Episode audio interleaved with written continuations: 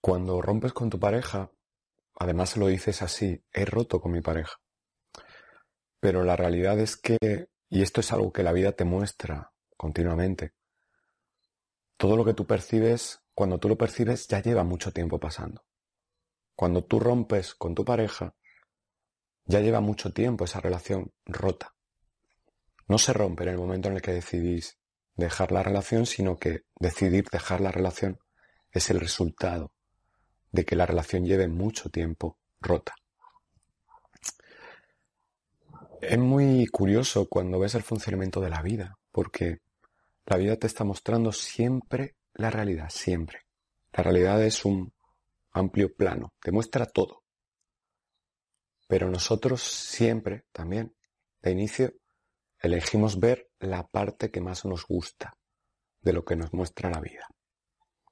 Esto pasa siempre. Y si en algún momento deja de pasar es cuando te has dado cuenta, por haberlo hecho tantas veces que te has fijado solamente en lo que te interesa, que amplías al final tu ángulo de visión para ver la realidad.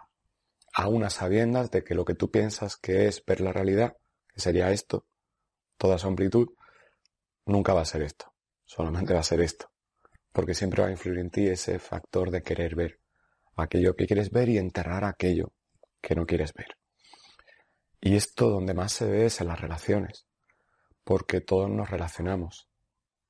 No solamente es una relación de pareja, es una relación de amistad, una relación familiar, una relación de trabajo. Continuamente estamos jugando a ver lo que queremos ver. Y digamos que el punto en el que más te puede afectar y en el que más duele es cuando se supone que es una relación amorosa, una relación de pareja. ¿Qué hacer cuando se rompe una relación de pareja? La gran pregunta. Nunca va a ser una respuesta anestesiarte, olvidarte. De hecho, eso suelen ser reacciones que toma la gente para no aceptar, no lidiar con lo que está pasando. empiezo a emborracharme, empiezo a drogarme, empiezo a salir con otra gente, simplemente para no estar en el aquí en el ahora, no estar presente, no darme cuenta de lo que ha pasado porque no quiero darme cuenta, así que lo tapo con cualquier cosa que llegue. Bienvenido sea todo lo que llegue si me ayuda a no, a no tener que lidiar con mis problemas. Y eso, como te puedes imaginar, es agrandar el problema, porque lo que era un problema empiezan a ser tres, cuatro, cinco, seis, siete problemas. Y eso tiene una función adaptativa y es que hay tantos problemas que al final no puedo solucionar el problema número uno, tengo que solucionar el 5, el 6, el 7 o el 8. Entonces me da la falsa sensación de que estoy trabajando, de que mi vida avanza, pero realmente no avanza solamente estoy solucionando los problemas secundarios al gran problema que tengo en mi vida. Eso al final acaba en que te sientas agotado, te sientas triste, te sientas vacío, te sientas muy perdido y no sepas qué hacer.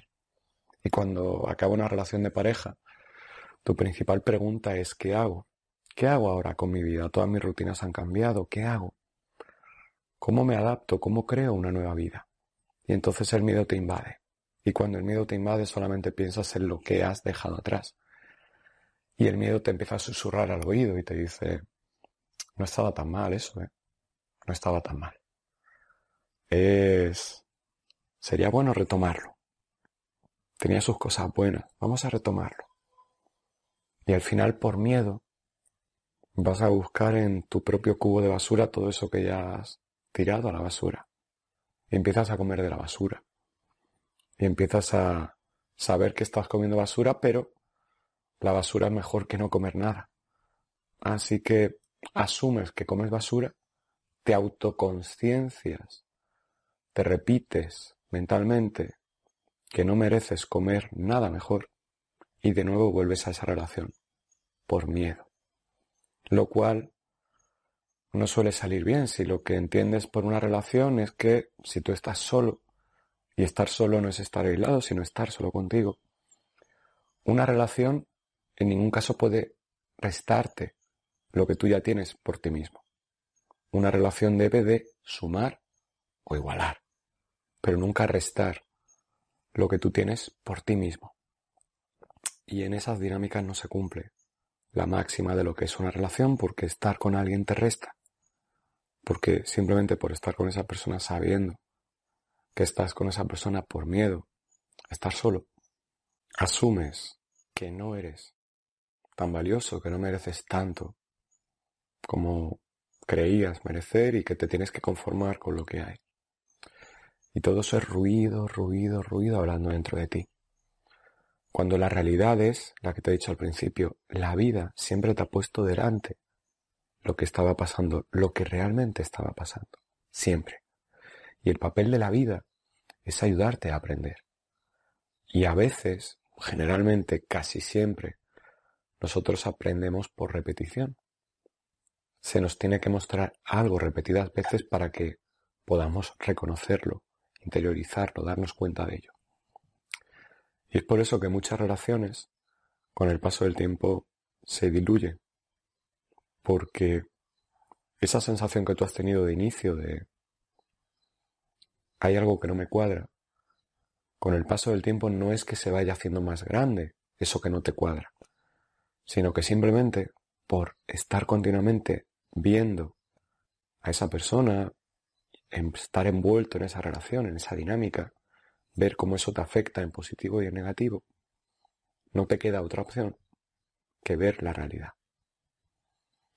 Porque cuando conoces a alguien se produce ese efecto halo en el cual tú idealizas algo que te gusta de esa persona y todos los huecos de información que tienes de esa persona los llenas con cosas que tú consideras positivas que están al nivel de lo poco y bueno que conoces de esa persona.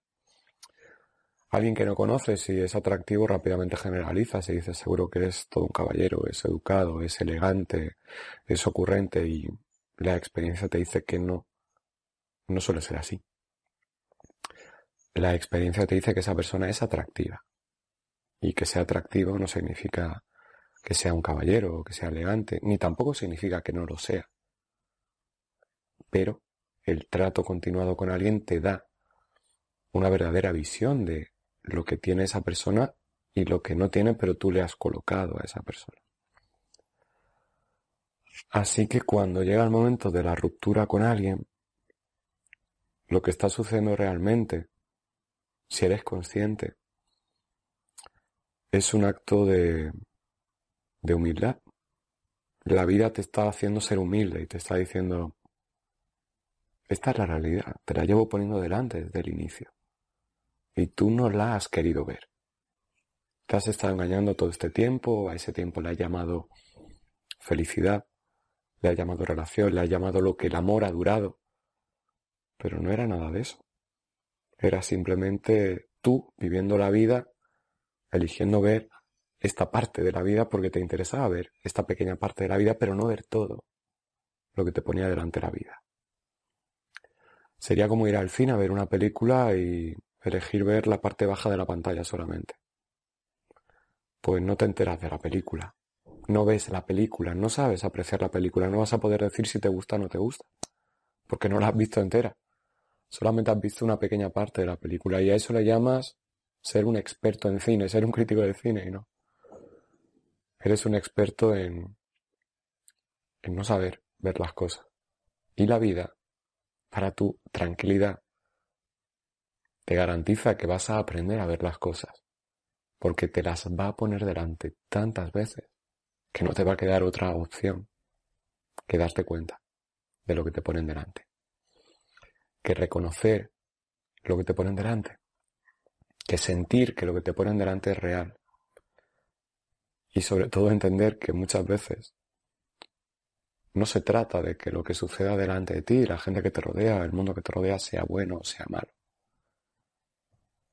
Sucede que al final la película trata más de ti que de cualquier otro, de lo que tú eliges, de lo que tú aceptas, de lo que tú te niegas, del modo en el que tú te engañas o del modo en el que tú te entregas, o sobre todo del modo en el que tú te muestras, y todo eso depende del grado en el que tú te conoces.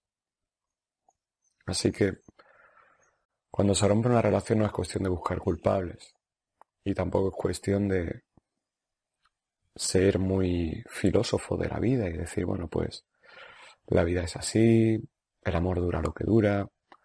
Los estudios científicos dicen que la estimulación química del amor dura unos dos años, es normal, por tanto que todo se rompa, todo eso es cierto. Pero no te olvides de la parte más importante y es que La realidad por encima de todas esas es que la vida, la vida no miente, la vida no engaña. Eres tú quien te mientes y quien te engañas. Y la mentira tiene las patas muy cortas. Así que es cuestión de tiempo, como suele suceder, que la verdad salga a relucir y digas basta. Porque si hay algo que no quieres ver, si hay algo que no te gusta y eliges no verlo, no hay nada peor para eso que continuamente se ponga delante de ti. Va a llegar un momento en el que se va a cruzar en tu campo de visión y vas a tener que verlo e identificarlo. Y eso es lo que hace la vida y no porque sea tu enemiga, no es porque quiera que sufras, sino porque quiere que aprendas, quiere que entiendas, quiere que avances, quiere que evoluciones. Quiere que aprendas que la felicidad no es lo que tú piensas que es. Quiere que aprendas que a veces llamas necesidad cubierta a la felicidad, pero no dejas de ser alguien con una necesidad, simplemente que se la cubre otra persona. Y la vida creo que una de las lecciones que suele mostrar reiteradamente es que no hay atajos para ser feliz. Tienes que pasar sí o sí por el dolor para ser feliz. El problema es quedarte a vivir en el dolor. Pero aprender del dolor, de aquello que te duele, es importantísimo para poder ser feliz. Si no existe el dolor, no existe la felicidad en tu vida. Si no han existido los días lluviosos y nublados, no valoras un día soleado en tu vida. Si no has vivido en el caos, no valoras la calma, la tranquilidad, la paz, la armonía, el amor. Porque el amor es calma, esto es algo a, a lo que mucha gente, mucha gente le cuesta entender. Amor viene de una palabra, tiene una etimología griega. A es una negación, no, y mor viene de un término griego que no recuerdo, que equivale a ruido. Por tanto, amor significa no ruido. Amor significa calma, significa paz, significa tranquilidad. Y ahora piensa y planteate, y con esto termino este vídeo, ¿cuántas relaciones has tenido a las que has llamado relaciones de amor y no han hecho más que generarte ruido, generarte dolor, intranquilidad, desasosiego, desesperanza, miedo, llanto? No puedes llamar amor a eso, porque es ruido, es ruido. El amor al final es la calma, es la paz. Y una muy buena forma de verlo es cuando tú te miras al espejo y te atreves a mirarte al espejo, a mirarte a los ojos, a verte de arriba abajo en el espejo. El espejo te va a devolver una imagen en la que si tienes la mente llena de ruido te va a dar un feedback negativo. Qué mala cara tienes, qué cuerpo más feo tienes, aquí estás gordo, aquí estás muy flaco, Aquí tiene la piel colgando, ruido. Pero cuando consigues mirarte al espejo, reconocerte y aceptarte, entender que tú tampoco eres un 10 sobre 10, puede ser un 6, un 7, un 8, un 9, un 9 y medio, un 1, un 2, un 3, es irrelevante. Lo importante es que entiendas que tú no eres perfecto, no estás por encima de nadie. Cada persona tiene su camino, cada persona tiene su carga, cada persona tiene su lucha. Tú tienes la tuya. Tú no eres mejor que nadie, eres uno más, porque todos estamos conectados.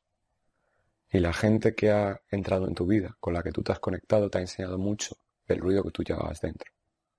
Cuando has tenido ruido, has conectado con gente con tu mismo ruido. Cuando has sentido paz, has conectado con gente que habla el idioma de la paz igual que tú. Y cuando has sido una persona necesitada, has conectado en tu vida con gente con una necesidad tan grande como la tuya. Así que la vida nunca te miente, te pone delante la realidad. Pero la realidad es que lo que llamas amor no ha sido amor. Porque para amar necesitas conocerte a ti para así dar la opción de conocer a alguien realmente. Si no te conoces a ti no permites que nadie te conozca y tú no puedes conocer a nadie. Por tanto, al final te mueves en el camino del querer. Te quiero y te quiero para esto, para que seas así. No te quiero para que seas tú. Quiero que te quiero para que me sumes, para que me complazcas, para que me alivies. Y eso no es amor, eso es querer. Cuando rompes una relación, todo esto la vida te lo vuelca y a veces te cuesta digerirlo porque no entiendes lo que te está diciendo la vida. Solamente percibes un edificio de ruido, todo derrumbado, desmoronado, no hay nada a tu alrededor, no sabes qué es lo que sucede. No sabes cómo has llegado ahí, pero solamente sabes que quieres salir de, de esa catástrofe en la que te ves envuelto. Y en esa situación, siempre te recomiendo que tomes conciencia de lo que está pasando. No te dejes llevar por el miedo y trate de resolverlo por la vía rápida. Como te he dicho al principio, poner un parche en forma de otra relación, algo que me anestesie, algo que me alivie, algo detrás de lo cual yo me pueda ocultar y tapar y desaparecer y camuflarme. Así solamente aumentas el problema. Lo que yo te recomiendo es que tomes las riendas de la situación reconociendo lo que está pasando y mirando hacia adentro y trabajando en ti. Todo empieza en ti. Y aunque te cueste verlo en algún momento muy confuso de tu vida, hasta las soluciones empiezan en ti. Así que espero que esto, sobre todo si lo estás viendo en un momento delicado de tu vida en el que sientes que lo que digo te describe, te resulte inspirador para darte cuenta de que hay un camino, que de todo se sale y que la vida precisamente es ese camino lleno de baches que tienes que aprender a esquivar para decir, sé vivir, sé vivir. Así que deseo de todo corazón que, que vivas una vida plena, pero no porque te lo pongan fácil, sino porque tú aprendas a surfear esas enormes olas que te plantea la vida y de las cuales te vas a caer. Muchas veces. Muchas veces te vas a hacer daño. Pero muchas otras veces vas a vivir la experiencia de tu vida sabiendo el golpe que has esquivado o lo que has sido capaz de hacer después de haberte caído tantas veces.